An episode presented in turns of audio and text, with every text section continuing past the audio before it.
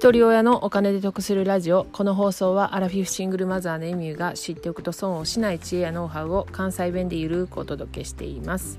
皆さんいかがお過ごしでしょうか？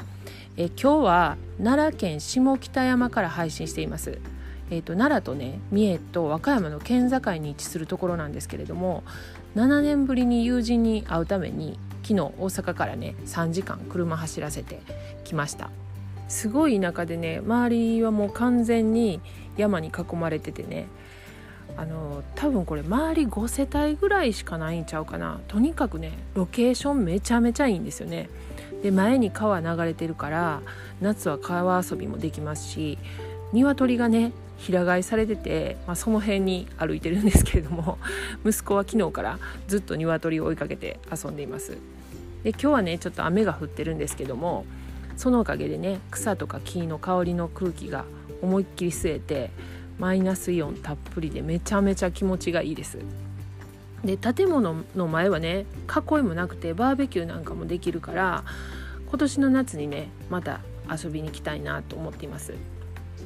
で泊まってるところはね山の家はるばるさんっていうところなんですけどもここ一棟貸ししてくれるんですよね。でキッチンには家電とか食器とかね全部揃ってるんで食材だけ調達したら調理もできます。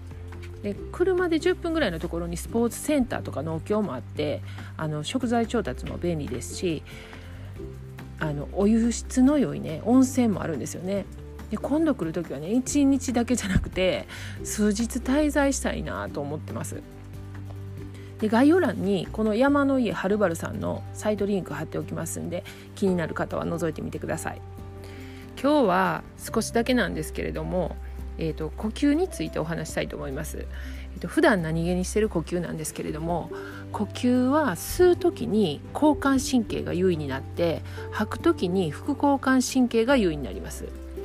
なので緊張している時に深呼吸したらいいよって言うんですけれどもあの深呼吸その時はね吸う息じゃなくて吐く息を意識して吸う息を短く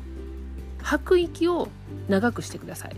呼吸は吐き切れば勝手に吸うんで吸うよりも吐く息にフォーカスすることが大切なんですよね。で逆にね気合を入れたい時よしやるぞっていう時はそのさっきの反対でたくさん吸ってハッと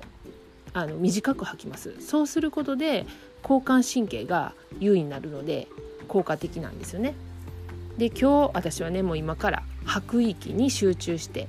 ゆったりとした一日を過ごしたいなと思います。では最後までお聴きいただきありがとうございました。今日も笑顔で。